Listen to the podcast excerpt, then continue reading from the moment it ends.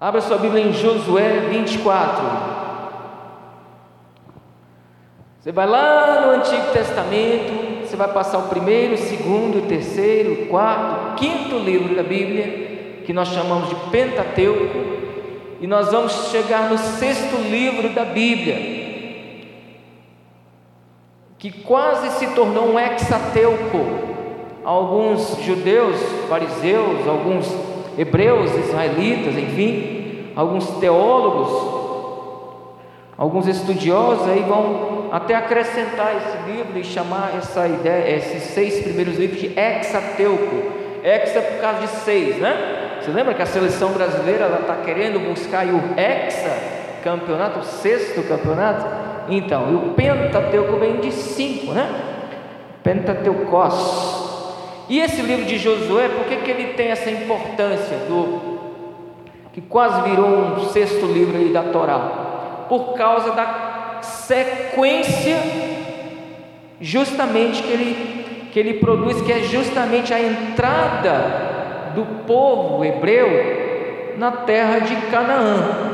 Queridos, eu tenho um tema a trabalhar que é sobre famílias saudáveis, mas é esse texto que eu vou ler de Josué 24, versículo 14 e 15, todo congresso de família sempre alguém prega em cima dele.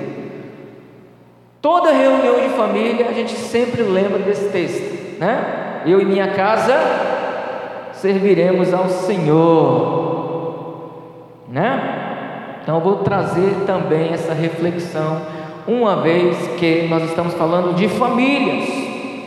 Queridos, mas eu preciso que você tenha bastante paciência comigo, porque até chegar aqui eu preciso dar uma volta para a gente entender o que, que esse menino está dizendo para a gente. Então vamos ler aí, ó, Josué 24. Essa é a versão nova Almeida e atualizada, tá? Vamos ler todas as famílias. Aí é todo mundo, né? No no no 10. 10.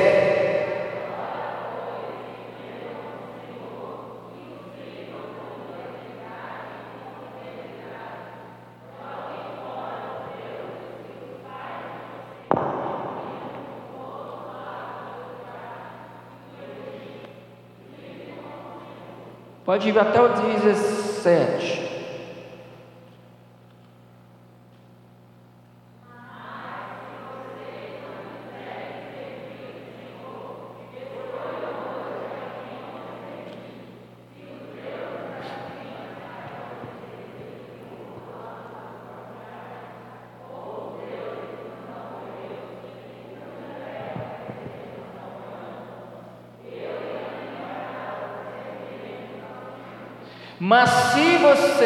Não quiserem servir o Senhor, escolham hoje, é hoje, é hoje.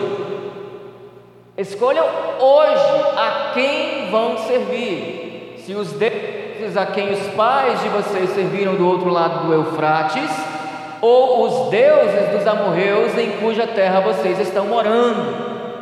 Eu e a minha casa serviremos ao Senhor. Pode voltar lá no versículo 14, pode deixar aí. Queridos, o que está acontecendo aqui? Quem disse essa famosa frase foi justamente o nosso querido irmão Josué, tá? Pode ser, eu tenho um dislexo terrível, que às vezes eu acabo trocando o nome, alguma coisa assim, de repente você vai ouvir José, e quando você ouvir José, eu quis dizer Josué, tá? Às vezes eu troco Josué por Moisés e vira uma bagunça, mas enfim. Vamos lá, vamos ficar só no Josué. Queridos, esse aqui é o último capítulo desse livro. Ah, se você se dedicar uns minutinhos por dia, abraçando essa leitura, os 24 capítulos, você vai ter tantas, ah, tantas informações preciosíssimas especial de como o povo entrou na terra prometida. Então, para a gente chegar nessa frase, eu preciso dar uma volta com você. Então, vamos juntos para o deserto? Vamos lá no Egito. O que tinha no Egito? Lá na época em que Moisés estava ali servindo o Faraó. Né?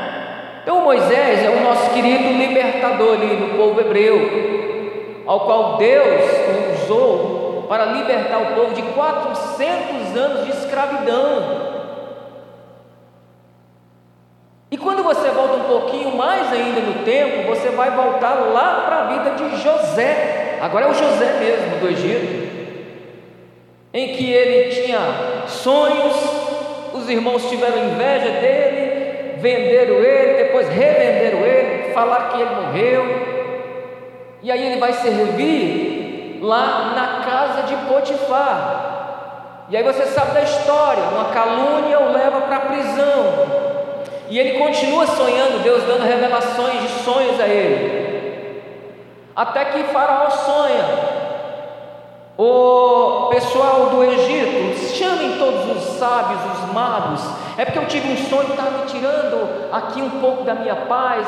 Ora eu sonhava com sete vacas gordas, depois eram sete vacas magras. Eram as vacas feias, esquisitas. Alguém sabe me dizer que sonho foi esse? Ninguém sabia. Aí chegou essa conclusão de que, olha, tem um menino que sonha e de vez em quando ele revela o sonho dos outros também. Chama ele aqui. Oi, José. É o José mesmo. Fiquei sabendo se é, é um rapaz que interpreta sonhos. Eu, eu não, mas Deus né, nos dá sabedoria e nos capacita. O que foi que meu filho sonhou, farol? Ah, sonhei com umas vacas esquisitas, umas gordas, depois eram umas magras, e era uma coisa. Ih, farol, Deus me deu a revelação. Isso aí vai ser sete anos de bonança, depois mais sete anos de seca. Faraó. Aí o faraó olha para aquela situação, rapaz, o que, que você acha que eu devo fazer, seu José? Né? E agora, José? Aí o José, se eu fosse eu, escolhi um rapaz assim para liderar o povo. Esperto. Se fosse eu, escolhi alguém para né, agir com sabedoria. Dizer, achei o homem, é tu mesmo. E então ele se torna o governador do Egito, de modo que ele vai se tornar a pessoa abaixo de Faraó mais importante do Egito. E você sabe da história. Vem bonança, depois vem a fome. Quem é que vai pedir comida para Faraó? Os irmãos de José. Quem é o governador do Egito agora? José. Ele reconhece a sua família. E então as promessas de Deus que ele havia feito, se a gente voltar no tempo, bastante tempo atrás, a Abrão, lá, nas, lá na Caldeia, é onde nós lemos o Eufrates. Guarde essa palavrinha, Eufrates, é o nome de um rio. Nós vamos usar esse rio lá na frente da mensagem. Queridos, você sabe o que aconteceu. O próprio Faraó dá um pedaço de terra lá no Gozen ou no Gozen, depende da, da nomenclatura ou da tradução da sua Bíblia, que é uma parte mais para o Egito, mais próximo possível, inclusive, onde o próprio rio Nilo deságua, mais para cima, lá já quase no mar Mediterrâneo. E aí você sabe da história. O povo cresceu tanto, mas tanto, que o povo. É, é, porque o hebreu, ele não fazia filhos, o hebreu fazia logo era tribo. Né? Eu sou nordestino, eu acho que todo nordestino é descendente de hebreu. Faz uma renca de menino. Era logo de 10, de 15 de uma vez. Assim foram os hebreus naquela época. E o povo cresceu de tal maneira que outro faraó olha para aquilo, gente, esse povo está tão grande que eu vou escravizar esse povo, porque se esse povo não for escravizado agora, lá na frente ele vai se tornar maior do que a gente, e vai ser uma tragédia para nós. E então, 400 anos de escravidão, até que um libertador chamado Yahvé, Deus, Lembrei do meu povo. Lembrei do meu povo.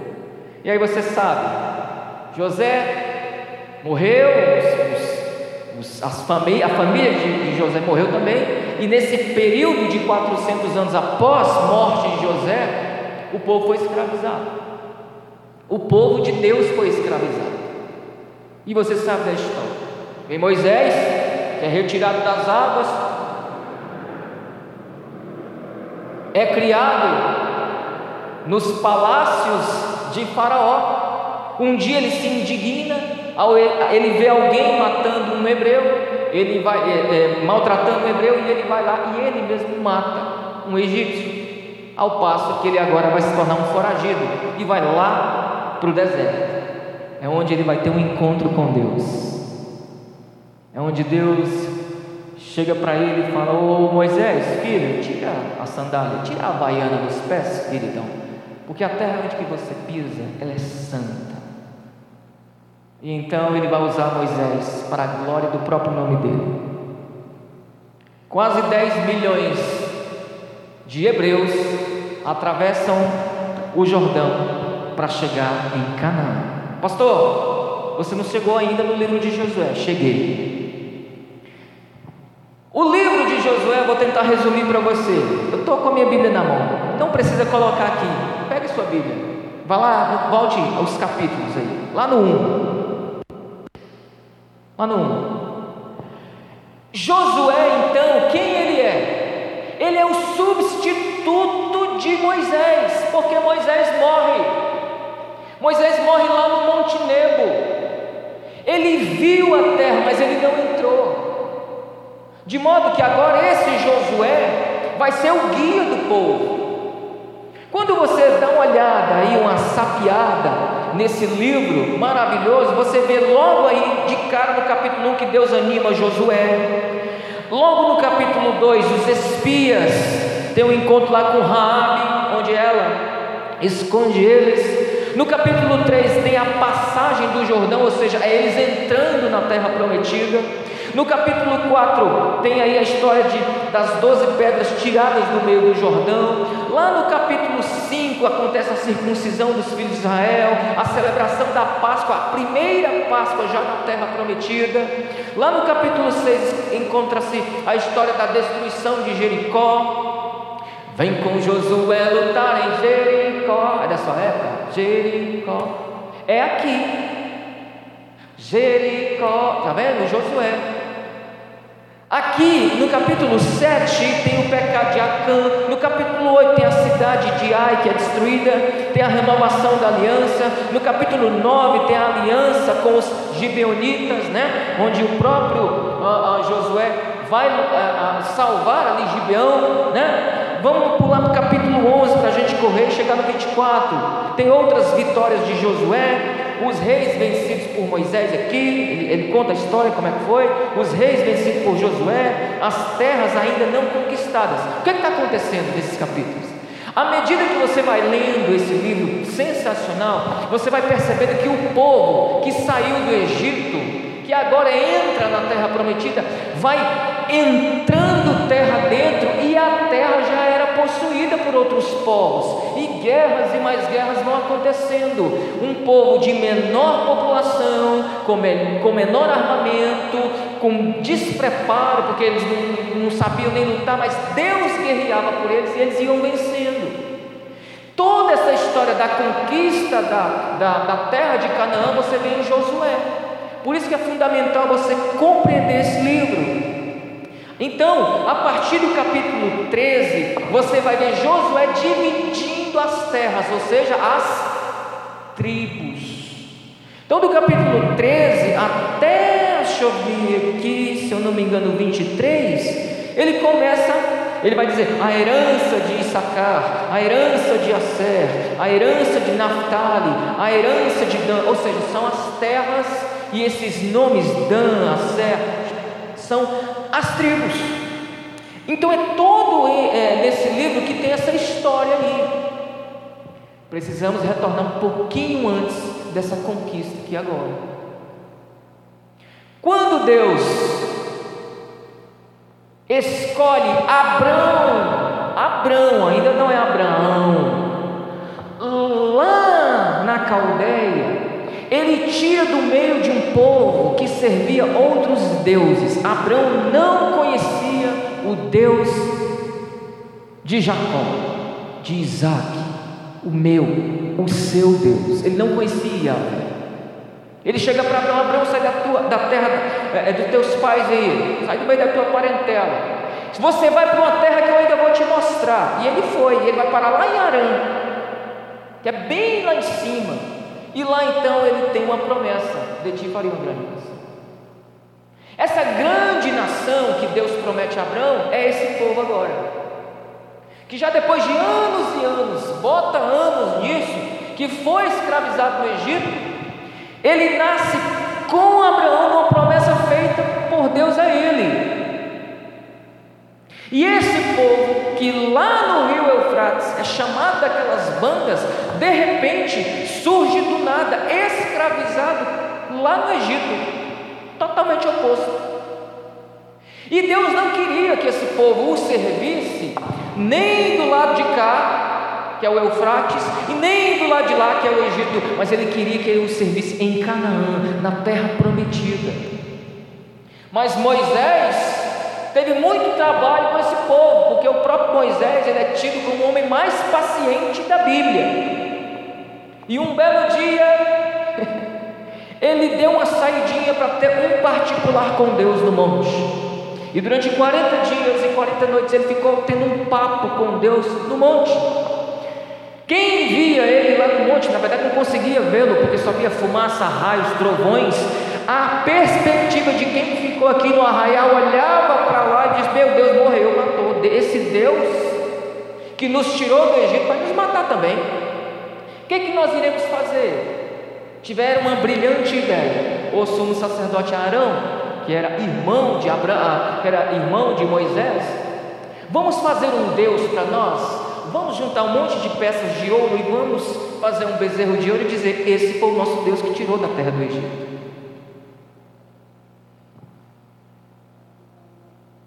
Esse povo era de dura serviço, como diz a Bíblia. O Moisés era o homem mais paciente da Bíblia, mas tem um momento que ele, ele desce do monte. E quando ele chega, o que, que ele vê? Um bezerro de ouro, ele já quebra logo as tábuas dos dez mandamentos de Deus. O homem mais paciente da Bíblia. Ah, Deus pode matar, fulmina logo, não dou conta não. Calma, Moisés. Por que, que eu estou falando toda essa história? Porque depois dessa ira de Abraão, Moisés, e não foi aqui quando ele quebra as pedras, foi quando ele bate na rocha lá em Meribá, não era para ele agir daquela forma. Deus falou para ele: Você vai ver a terra, mas você não vai entrar nela. E esse povo está reclamando que não tem comida, que está reclamando que o sol está quente, está reclamando da coluna de nuvem, está reclamando da coluna de fogo, está reclamando e quer voltar para a cebola e para os pepinos do Egito. Fala para esse povo que ele vai não mais entrar em poucos dias na terra de Canaã, agora eles vão rodopiar pela terra durante 40 anos perdidos. Estou entrando em Josué. Esse povo teimoso reclamava de tudo. Esse Deus que nos tirou da terra do Egito quer nos matar no deserto? Não é possível? Lá pelo menos a gente tinha cebolas e os pepinos. O que, que ele tem para a gente? Aí Deus mandava maná. Aí o povo não queria que Deus ia suprir a necessidade no dia seguinte. Vamos comer e vamos guardar para o dia seguinte. Aí no dia seguinte o bicho, é, é, é o maná ficava podre. Não tinha nada, não estava faltando nada. As crianças, à medida que ia crescendo, o pé ia crescendo e a sandália ia crescendo junto com o pé. Ah, se fosse bom no dia de hoje, né? Né? Né, papai? A minha esposa calça 39 e a Clarinha está cheia, né? Até lá, te amo. Agora já é. Veja, seria tão bom né, se o pezinho da a sandália, os sapatinhos dela fosse crescendo de acordo até chegar nos quarentinha.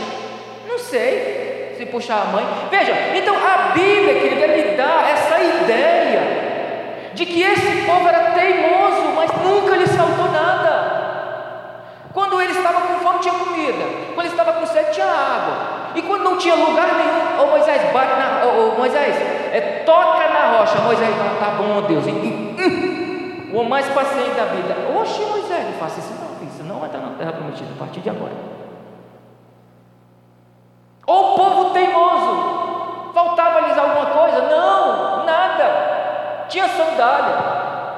A roupa não envelhecia. Tinha comida caía do céu. Você já parou para pensar a comida caindo do céu? A mulher nove hoje, nove horas, acorda, vai no mercado, aquela compra toda. Ela, não, escolha, caiu comida do céu. Literalmente, a comida caía do céu. Que maravilha! E esse povo ainda reclamava. 40 anos Deus foi punir esse povo aqui. Essa turma que sai do Egito, que viu aquele milagre do mar ser partido no meio, e que viu dez pragas do Egito lá, Deus mandando dez pragas, atravessou o mar vermelho, em seco. Essa geração passou 40 anos no deserto, e todos eles, exceto Josué e Caleb, entram na terra prometida, nem Moisés entrou. Então, essa geração que morre no deserto, o que está acontecendo? Você lembra que eu falei que Hebreu fazia menino adoidado? Nasce uma nova geração. De modo que essa geração que vai crescendo e nascendo menino e bota menino no mundo, entra na terra prometida, porém nenhum deles, exceto Josué e Caleb, viu Deus mandando as dez pragas, viu os milagres que Deus fez durante o deserto foi nascendo aos poucos. Nenhum que saiu de lá viu, nenhum que saiu de lá atravessou o mar, exceto Josué e Caleb. Quando Moisés morre, levanta-se um novo líder. Quem é esse líder? Substituto de Moisés. Josué. Então, esse livro é a história do povo entrando na terra prometida, mas também é a história de um povo teimoso. E o que é esse capítulo 24 que nós acabamos de ler aí? Três versículos, quatro versículos.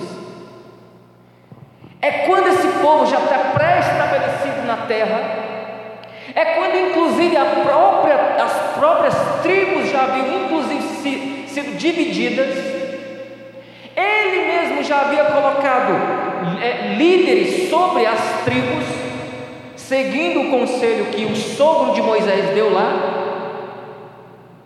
então esse povo já está completamente estabelecido nas terras, porque todos os termos de Israel já foi ocupado por essas tribos, por essa nova geração, essa geração de jovens que entram na terra prometida. Com média de idade talvez entre 20 e 25 anos. Eram todo mundo jovens, porque 40 anos no deserto, o mais velho talvez fosse Josué e Caleb, e certamente eram e eles atravessaram o Jordão. Eles não estavam no Egito. Essa turma que entra na terra prometida não estava no Egito. Agora eu vou compreender o versículo, capítulo 24. Vamos lá para o capítulo 24. Agora eu vou compreender um versículo antes, que é o versículo 13, por gentileza.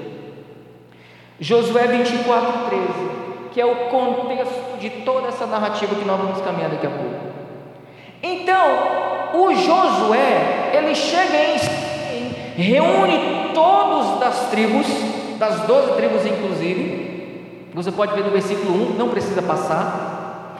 E quando ele chega, deixa eu ler um, deixa o 13 aqui, e eu vou ler o 1 só para você entender o 13. Então, Josué se despede do povo, ele faz uma reunião, ele faz uma assembleia.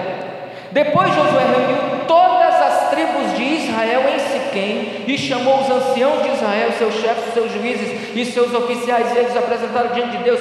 Então Josué disse a todo o povo: Assim diz o Senhor. O que, Deus disse? Antigamente, os pais de vocês, incluindo Tera, aí ele conta essa história que eu acabei de contar. Então, para resumir, para não ter uma leitura muito longa, eu contei toda essa história, desde Abraão até aqui Josué.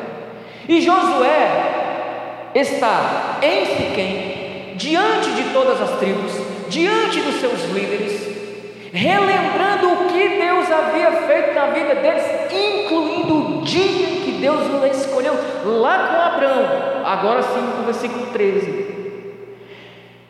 Ele conta do versículo 1 até o versículo 13 um lembrete. Olha de onde vocês saíram. Olha quem vocês eram. Não se esqueça disso. Aí ele chega no versículo 13 e disse: Eu, aí é Deus falando, tá? Através de Josué. Eu lhes dei uma terra em que vocês não trabalharam. Por que, que ele diz isso? Porque a terra de Canaã já existia, estão vindo do Egito, lembra? Aí ele diz: E cidades que vocês não haviam construído, porque a terra já existia gente ali, inclusive Jericó. Lembra que Josué lutou em Jericó? Vocês estão vivendo nessas cidades e comem das vinhas e dos olivais que vocês não plantaram. Ou seja, o nosso querido Josué dá um, um, um banho de água fria. Falou, gente, não se esqueça suas origens não. O, o, o meu povo, ou doze tribos, uma vez que vocês pré-estabelecidos nessa terra, lembrem-se que essas cidades existiam antes de vocês chegarem aqui. Foi Deus quem lutou por vocês, conquistando essas cidades. O povo, lembrem-se que as vinhas que vocês consomem, tudo esse alimento aí vocês não plantaram, não. Lembrem-se que já tinha. Quem deu, quem deu isso aqui a eles? Deus. Partindo desse pressuposto do versículo 13, eu entendo o 14 agora. É lógico, olha o que diz o 14 compreendendo de onde eu vim, compreendendo quem eu era, compreendendo o que Deus me deu, agora eu preciso me lembrar de mais uma coisa, a coisa mais importante disso. Vamos ler todo mundo Olha,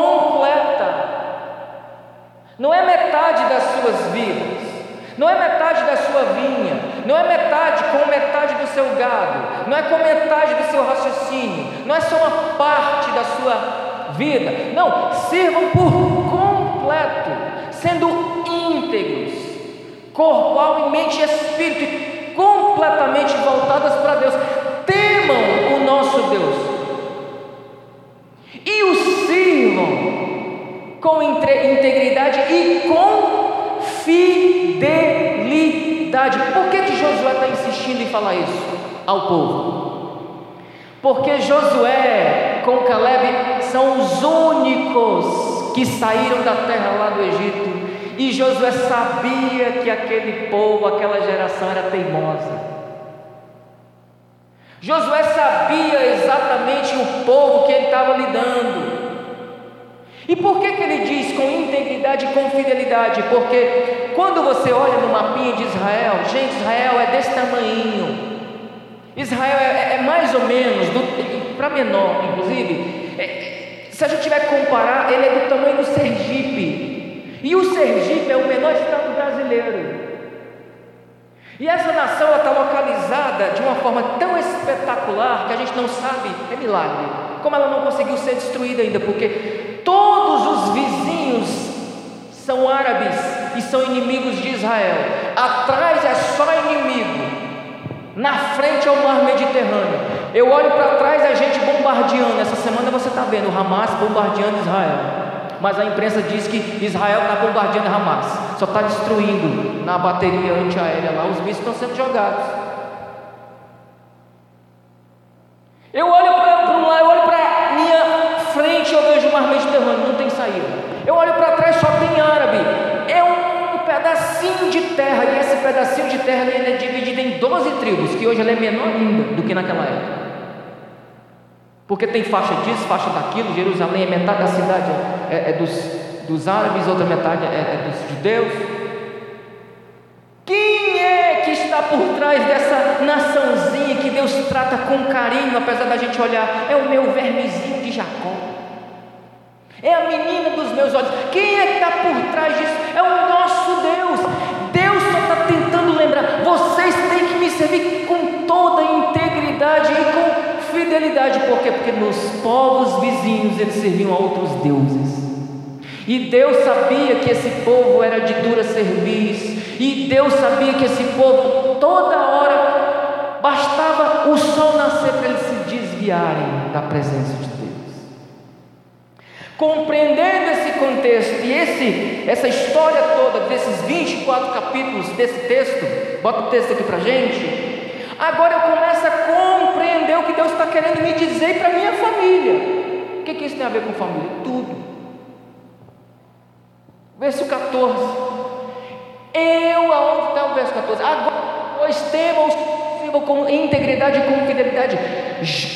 Fora os deuses que os pais de vocês serviram do outro lado do Eufrates. Olha o Eufrates voltando na mensagem.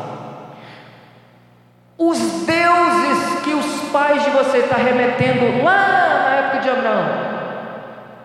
Os pais de vocês no passado serviram outros deuses. O que vocês vão fazer com eles, com essas imagens? Joga fora. Agora vocês devem servir ao nosso Deus com integridade e total fidelidade. Chega de idolatria no meio do povo de Deus, agora vocês devem servir o único Deus. E outra, vocês também se lembram que os pais de vocês, ou seja, as descendências de vocês, as famílias de vocês no passado, lá no Egito também serviram outros deuses. Imagina, 400 anos de escravidão no Egito. Vocês acham que eles não iam ter contato com Ra, Anubis e todos os outros deuses? O próprio faraó era considerado um deus para eles. Agora eu compreendo que era muito fácil para esse povo, que era teimoso, abandonar Deus por qualquer dificuldadezinha.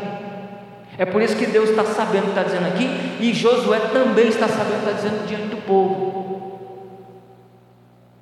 E aí, queridos, eu entro para tentar contemporaneizar esse versículo 14. Agora, pois, temam o Senhor, famílias, temam o sirvam ao Senhor, obedeçam ao Senhor, lembrem-se do Senhor, adorem somente o Senhor. É esse é o chamado claro. Olha o que Josué fez. Ele juntou as doze tribos. Ele está falando para todo mundo, inclusive para os anciãos, para os líderes das tribos. Ele fala: gente, Lembrem-se que os pais de vocês serviram outros deuses, agora vocês, como famílias, nessa terra já pré-estabelecida por Deus, lembrem-se que essa terra já existia e foi Deus quem deu, quem deu a vocês. Vocês agora devem me servir com integridade, com temor, e abandonem as velhas práticas, inclusive aquelas dos pais de vocês.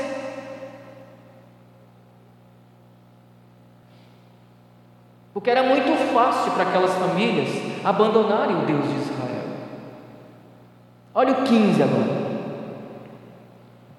Josué está discursando para o povo. Temam o Senhor, sirvam somente o Senhor, não adorem outro Deus. Aí ele diz essa frase aqui, o versículo 15. Cadê?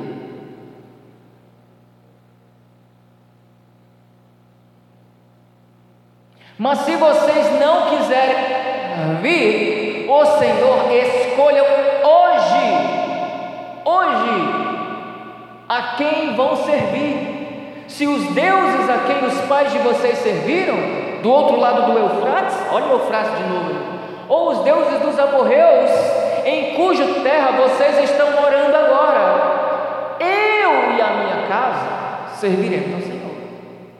É nesse contexto que nasce essa famosa, essa famosa frase que às vezes a gente vê plantada aí, é, escrita aí nos para-choques dos caminhões, em calendário, né, em, em, em tatuagem, é, por aí vai. Eu e a minha casa serviremos ao Senhor. Josué está chamando o povo, gente, eu vou dizer uma coisa a vocês, lembrem-se de onde vocês saíram. Lembrem-se quem vocês são. Sirvam a Deus com toda integridade e fidelidade. Decidam hoje a quem vocês vão servir. E tem um detalhe aqui: não imagine o seguinte. Josué não está pegando Deus comparando com outros deuses. Josué não está chegando diante do povo dizendo assim, gente, o Deus que nos tirou do Egito, e está aqui os deuses cananeus, os deuses dos amorreus, os deuses dos filisteus, dos jebuseus, de todos os eus da vida. Tem esse Deus aqui, aí quem quiser ir para cá, para lado de cá, quem quiser ir para cá, para lado de cá, ele não está dizendo isso.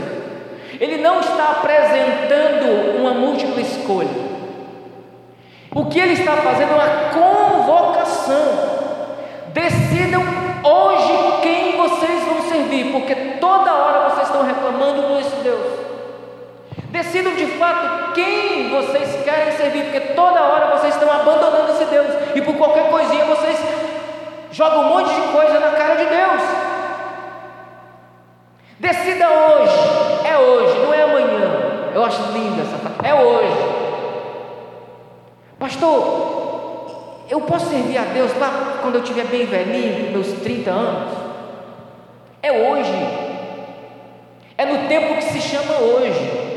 Pastor, mas eu estou muito jovem para esse negócio de crente, eu quero curtir o mundo. Quando eu me cansar do mundo, eu vou para a igreja. É hoje. Não é amanhã. É hoje.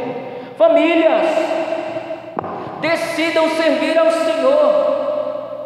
E diga para si mesmo e dentro do seu lar que o Senhor desse mundo não meu Senhor. Não interessa que os povos vizinhos eles sirvam. Eu e a minha casa serviremos ao Senhor. Não interessa quais são os deuses que eles criam lá fora. Eu e a minha casa serviremos ao Senhor. Não importa o que digam do meu Deus, eu não irei abandonar o meu Deus. Não importa o que falaram para mim na minha infância, eu vou servir esse Deus. Independentemente do que me digam, independentemente das circunstâncias, independentemente do que eu perca, independentemente do que eu ganhe, eu irei servir a esse Deus. Não sirvam outros deuses, abandonem os outros deuses, Esqueçam das velhas práticas, não adore outro Senhor. O Senhor da sua família tem que ser som. E aqui eu chamo a atenção dos pais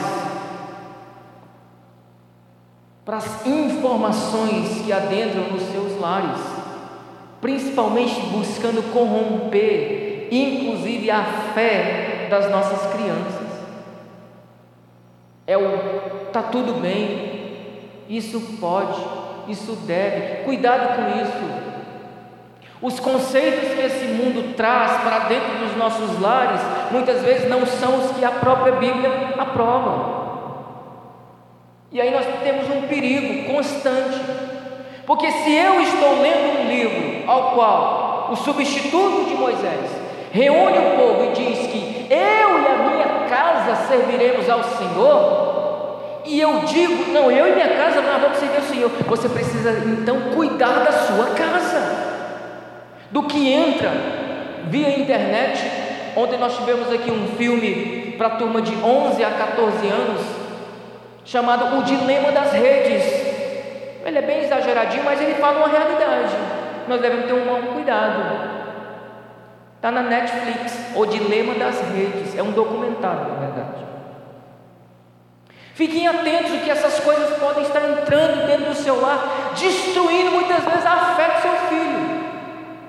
Destruindo inclusive valores que você tenta plantar, valores bíblicos, e muitas vezes um vídeo, muitas vezes uma aula de um professor, muitas vezes um comentário destrói a fé desse adolescente. E aqui é o grande perigo de quem vai entrar agora para a faculdade, que seu pai trouxe para a igreja a vida toda. Você foi apresentado na igreja, você foi batizado na igreja, você foi, foi você cresceu nas salinhas, você se desenvolveu como adolescente na presença de Deus, era do louvor, era um pregadorzinho, sabe? Era o dirigente, era do, do como é que é aquele grupo lá? Fugiu a memória. Os do rei. Eita, era mensageiro do rei. Nossa, esqueci disso. Estou pregando a mensagem, esqueci os mensageiros. Então você era um desses. E aí você vai cursar a faculdade. Aí o professor ateu, em 15 minutos, destrói tudo aquilo que teu pai e tua mãe construiu a vida toda. Por quê? Porque você talvez se perdeu aí nos conceitos em que a Bíblia diz e que o mundo diz. Perigoso. Aí a gente desvia mesmo. Se a gente não focar em Deus, a gente sai falando um monte de coisa a respeito do próprio Deus. Estávamos conversando, Kelvin e eu, um filho de um grande pastor ateu. O pastor está tá errado? Não, é o filho que andou vendo coisas, lendo bobagens, que desconstruiu os argumentos bíblicos, inclusive do próprio pastor, que é o pai dele. Então, famílias, nós precisamos decidir quem nós iremos servir. O que esse mundo diz, os conceitos que eles pré-estabeleceram e vindo com eles os seus pressupostos para destruir, inclusive os valores de família. O que eu acho interessante é isso, é o mundo agora vai dizer o que é família. O mundo nunca valorizou família. Nunca o mundo valorizou família. Pelo contrário, sempre quiseram destruir a família. Agora eles vêm com esse discurso. Nós vamos decidir agora, por nós mesmos, o que é uma família. E aí eles introjetam tantos valores deturpados da palavra de Deus que você olha e vê uma aberração. Quem nós iremos servir? Quem? O nosso José dá a resposta. Bem aqui assim, ó. Leia comigo. Eu e a minha casa serviremos Senhor. Josué 24, 15. Não é que ele está dizendo, gente, é o seguinte, está aqui Deus e está aqui os outros deuses. Eu vou ficar com esse, tá? Ele não está dizendo simplesmente assim. É como se Josué estivesse apelando para o povo, falando assim: o negócio é o seguinte, chega, chega de idolatria em nosso meio. Se vocês quiserem servir outros deuses, é problema de vocês. Eu e a minha casa serviremos ao Senhor. Ele chama a responsabilidade para si. Ele diz: é que se tivesse um púlpito lá, ele bater no púlpito. tivesse uma mesa lá, ele subir na mesa. Gente, vocês quiserem servir os deuses lá dos amorreus, dos filisteus, problema de vocês. Agora tem um, eu e a minha casa. Está decidido, não, isso é inegociável. Vou servir ao Senhor. Eu e minha casa serviremos ao Senhor. Vamos trazer para a nossa realidade. Famílias, o meu Senhor será o Senhor do meu lar. O Senhor da minha casa também será o Senhor da minha família. E como é que eu faço isso, pastor? Dando testemunho, pregando, ensinando, trazendo para a igreja, ensinando os valores cristãos. Pastor, mas é difícil, não é mesmo? Lógico. Não foi fácil nem para você se converter. Imagine você tentar converter alguém. E não é você que converte, é a palavra. É o Espírito Santo que nos convence do pecado. Foi difícil para você se converter? Imagine os outros. Mas está decidido na mente de Josué: eu e a minha casa serviremos ao Senhor. Não interessa os conselhos e os conceitos e os pressupostos do mundo na minha residência. Lá, o Senhor, Deus Todo-Poderoso, Senhor da minha família, está decidido isso. Mas tem que começar da liderança. Quem era Josué aqui? um líder. Quem era Josué aqui? O substituto de Moisés. Você queria essa responsabilidade para tu? Ser o substituto de Moisés? Era Josué. E ele decidiu: o negócio é o seguinte: chega! Foram 24 capítulos lutando contra vocês. Agora está na hora. Decidam hoje. É hoje, não é, é hoje. Eu vou seguir minha casa também. E quando ele diz minha casa, ele não está se referindo apenas à família dele, esposa e filhos. É também a comunidade dele, os conhecidos dele, os vizinhos dele. a tribo dele. Está decidido. Aqui eu chamo novamente a responsabilidade dos pais. O que, é que você está assistindo? Ah, mas eu estou assistindo isso, mas isso aqui não. Porque esses valores não são os valores cristãos que eu estou te ensinando. Não você vai deturpar isso aí, você vai querer ser um monstrinho dentro lá. Com a mente completamente distorcida a respeito de Deus. Entende?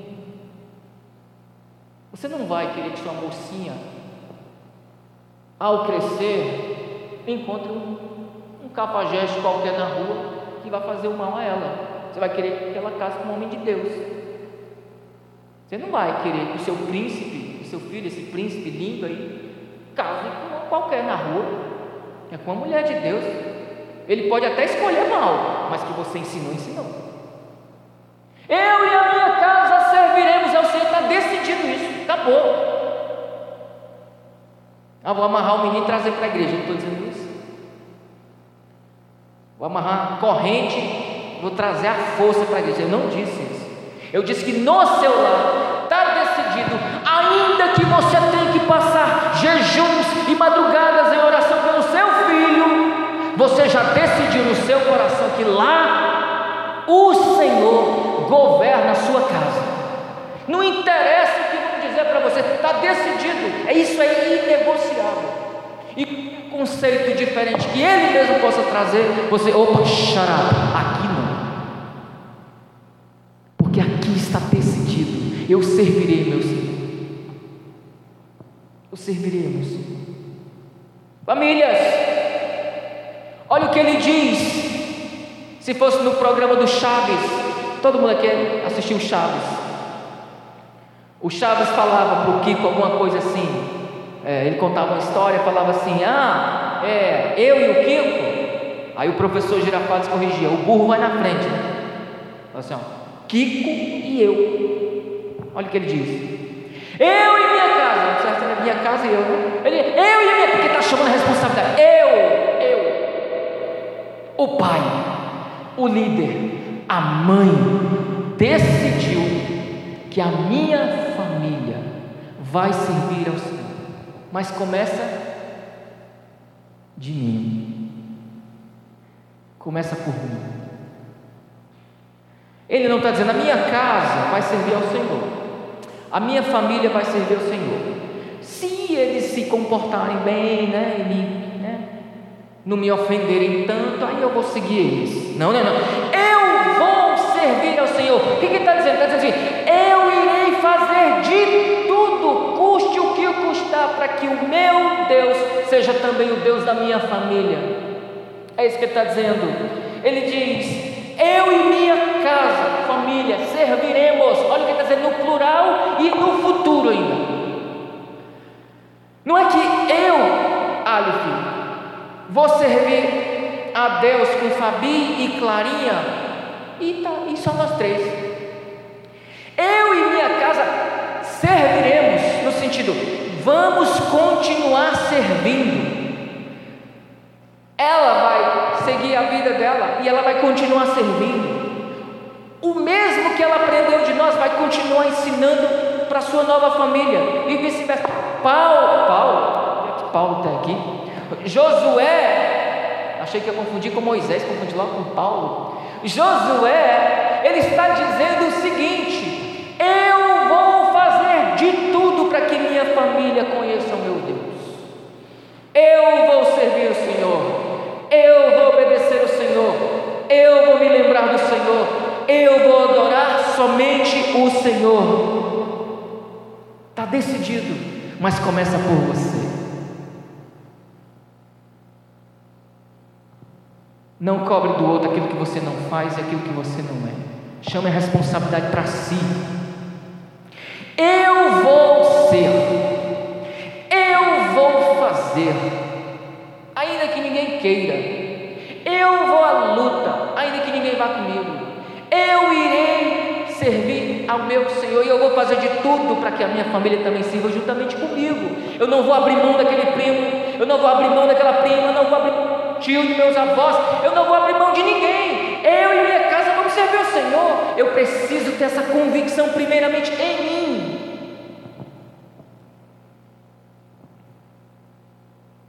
Se eu não tiver essa convicção e essa firmeza, e eu decidir, isso vai ficar muito complicado de eu ganhar os meus. E às vezes a gente confunde muito. A gente quer ganhar o mundo inteiro para Jesus, a gente quer ganhar a vizinhança para Jesus. E às vezes a gente se esquece de pregar o evangelho para os nossos parentes. Olha que perigo. Eu e a minha vizinhança vamos servir ao Senhor. Eu e a minha família. Primeiro começa na família. Aí ele diz minha casa, né? Eu e a minha casa. Meu lar, minha família, meu povo, meu sangue, sangue do meu sangue, ossos dos meus ossos. Minha família servirá ao Senhor.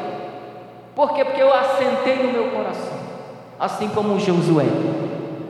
Josué assentou em seu coração servir ao Senhor, independentemente das circunstâncias, independentemente do povo que estava ao redor deles, independentemente do mar Mediterrâneo que estava à frente deles.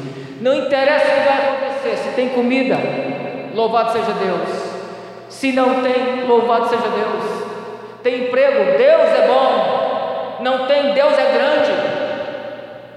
Eu não vou abandonar esse Deus, porque eu decidi no meu coração servir esse Deus. E eu não sirvo esse Deus pelo que Ele pode me dar, e sim pelo que Ele é. E então eu vou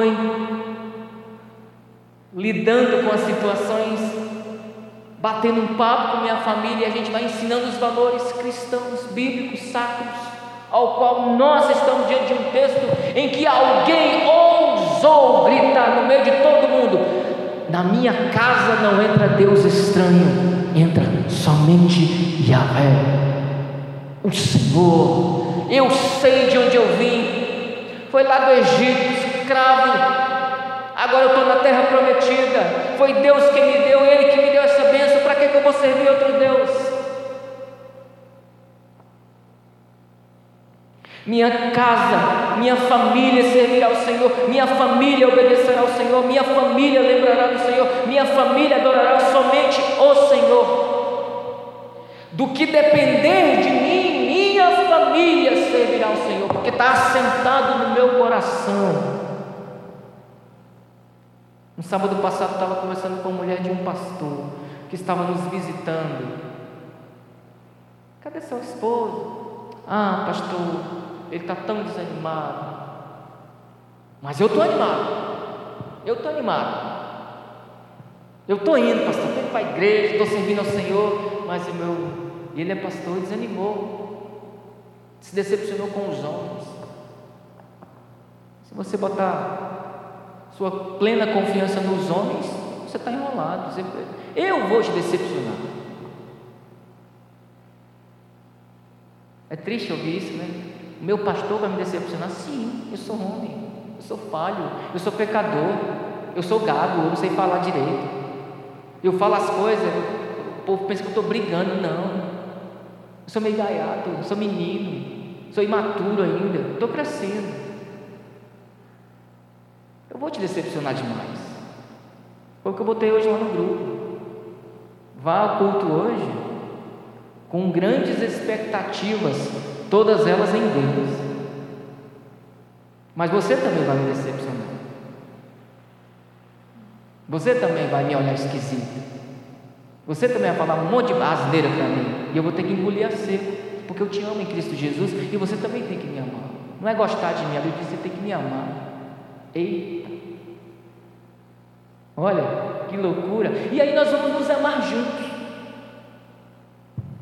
Olha que legal, que relacionamento perfeito.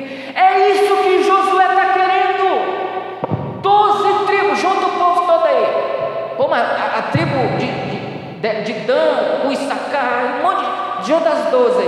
Gente, não sirva outro Deus, não. Sirva o nosso Deus. Vocês podem até servir outros deuses, mas lá em casa, eu e minha casa serviremos ao Senhor. É assim que você tem que dizer no seu trabalho. Quando vier aquela proposta indecente para você se corromper, aqui não, meu irmão. Eu tenho valores e princípios cristãos. Lá na minha casa, eu sigo ao Senhor. Lá na faculdade, lá na escola, quando vinha aquela cola, quando vinha aquele jeitinho brasileiro, oh, termo terrível, né? Quando vier o jeitinho brasileiro de burlar o sistema, eu e a minha casa está sentado no meu coração, eu não vou me corromper porque eu disse publicamente na minha profissão de fé, e você disse isso, você não se lembra? Você disse isso. Que dia eu disse isso, pastor? Eu não prometi nada para Deus. Disse. E teve alguém que te batizou. No dia que você disse isso. Você tem foto até certificado, talvez. Queridos, eu e a minha casa serviremos ao Senhor. Você prometeu fidelidade a essa esposa, então cumpra. Seja homem. Você disse a ela: eu vou honrar você e respeitar você até a morte. Você disse, a gente viu. Se eu não estava lá, alguém viu, pelo menos o juiz, né? Seja fiel aos seus princípios. Seja fiel aos princípios de Deus. Estabeleça os critérios que a Bíblia aprova. Até onde a Bíblia vai, eu vou. Onde ela se cala, eu também me calo. É assim que funciona. Assentou no coração do Josué servir somente a um único Deus. E você se torna aquilo que você adora. Estou dizendo que você se torna Deus. Mas se você não adora a Deus, você vai adorar uma outra coisa e você vai se tornar aquilo. Você adora o dinheiro, o dinheiro vai te consumir. Se você adora uma outra coisa que não seja Deus, você, aquela coisa vai te consumir, vai te destruir. Para a gente caminhar para o fim, assente no seu coração, que lá no seu trabalho você não vai se corromper. Está decidido. De hoje em diante, sabiá mudou de cantiga. De hoje em diante, eu vou ser diferente. De hoje em diante, vai ser uma conversa diferente com os meus parentes com os meus filhos, com os meus vizinhos, porque você assentou no seu coração. Como líder de departamento, como líder de ministério, como líder ou como um empresário, seja lá a profissão que você deseja, lá você tem que ser um exemplo. Você assentou no seu coração ser diferenciado, onde as pessoas vão olhar para você e falar: rapaz, aquele irmão ali, ó, já tentei de tudo, ele se corrompe, não. O menino é fera. Aquela moça ali, rapaz, ó, já passei todas as cantadas necessárias. Já fiz até simpatia. Cai não. Bicha é dura naquela. Crente, né? Tutano. Dá de mole para ninguém. Queridos, como pastor dessa igreja, eu assentei no meu coração pregar somente as Escrituras. Eu assentei no meu coração que desse púlpito para ir só vai passar a Bíblia. Eu assentei no meu coração. E o dia que eu parar de pregar a Bíblia, não faz sentido eu ser pastor. Eu entrego meu bonezinho. Eu assentei no meu coração. Pregar o Evangelho dentro da minha casa. Eu assentei no meu coração ensinar, claro, os princípios da Bíblia. Você assentou no coração dos seus filhos a palavra de Deus, a importância da palavra de Deus? Pastor, sim, mas eles se afastaram.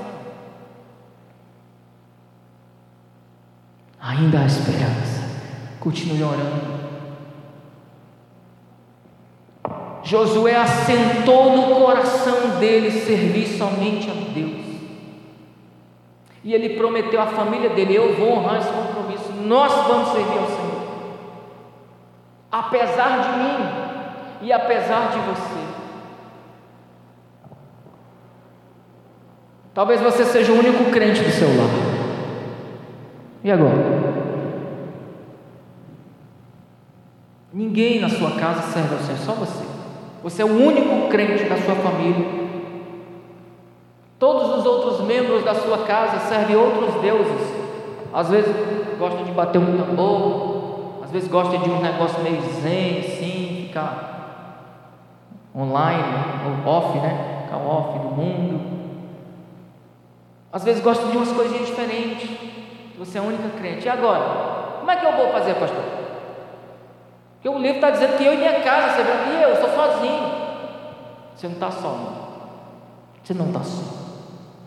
Talvez você seja o único crente que decidiu não se contaminar e nem servir outros senhores no seu lar.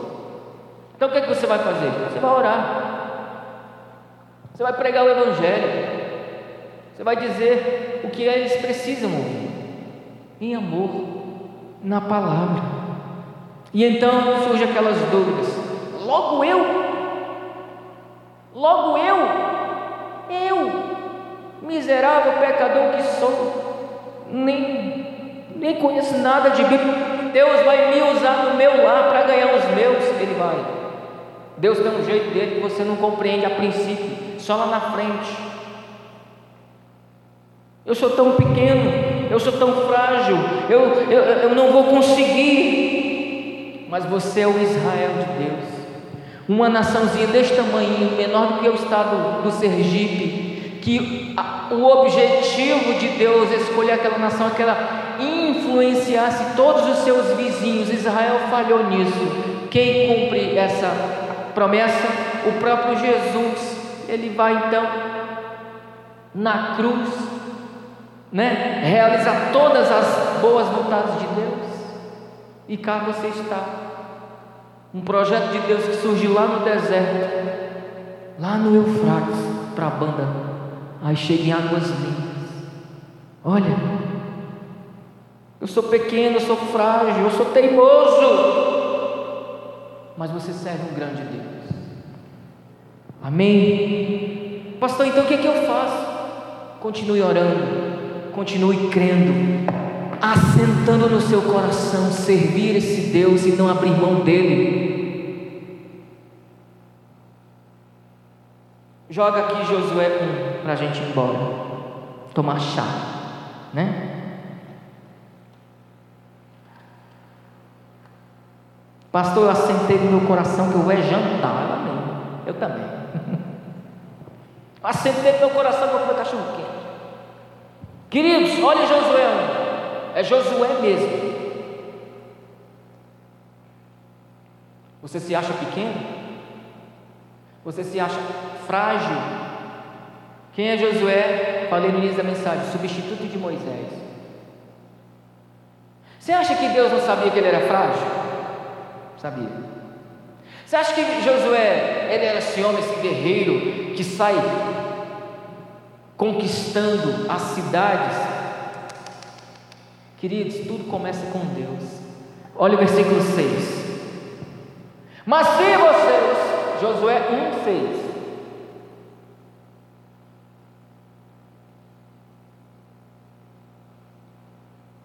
Olha o que Deus diz a Josué antes de iniciar o ministério.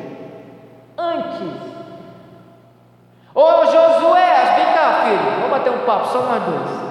Seja forte e corajoso, porque você fará este povo herdar a terra que, sob juramento prometido, dará aos pais deles. Isso é capítulo 1. No capítulo 3, a terra é conquistada.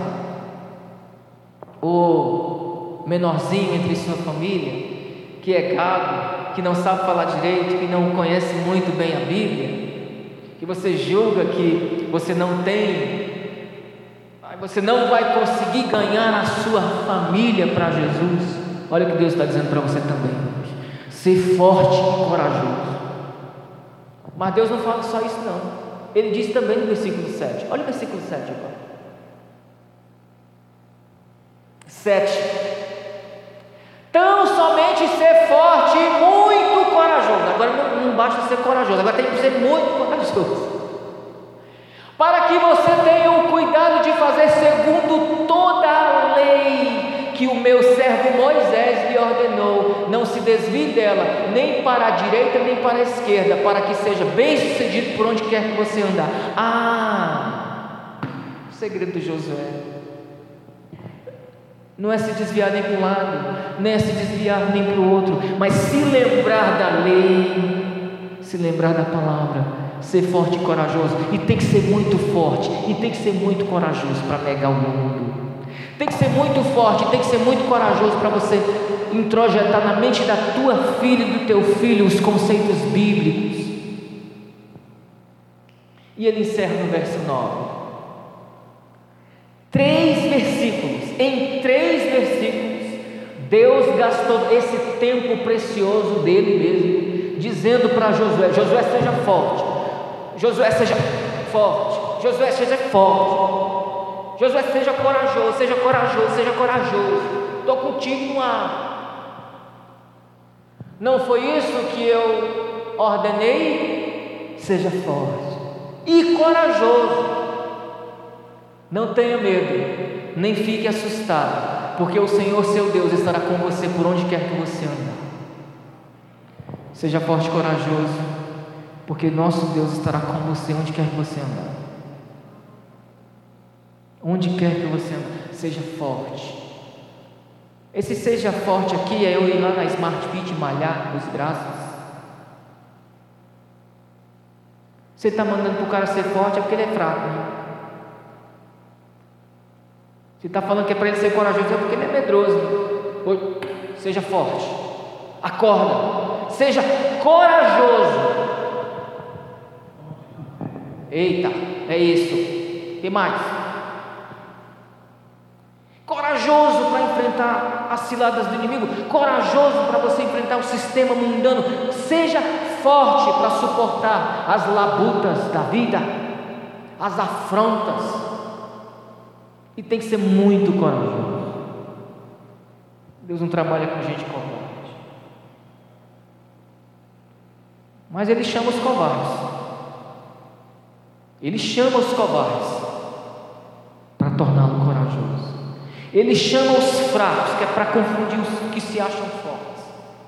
Ele chama os que não são, para confundir aqueles que pensam que são. Veja, sou eu e você leigos, simples, frágeis, emocionais. Deus está querendo trabalhar com você dentro do seu lar, para você no seu lar assentar no seu coração e no coração da sua família que você vai servir o nosso Senhor e não a outro.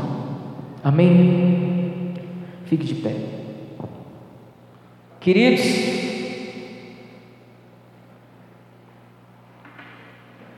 Queridos, 13 para as 9, o relógio está errado.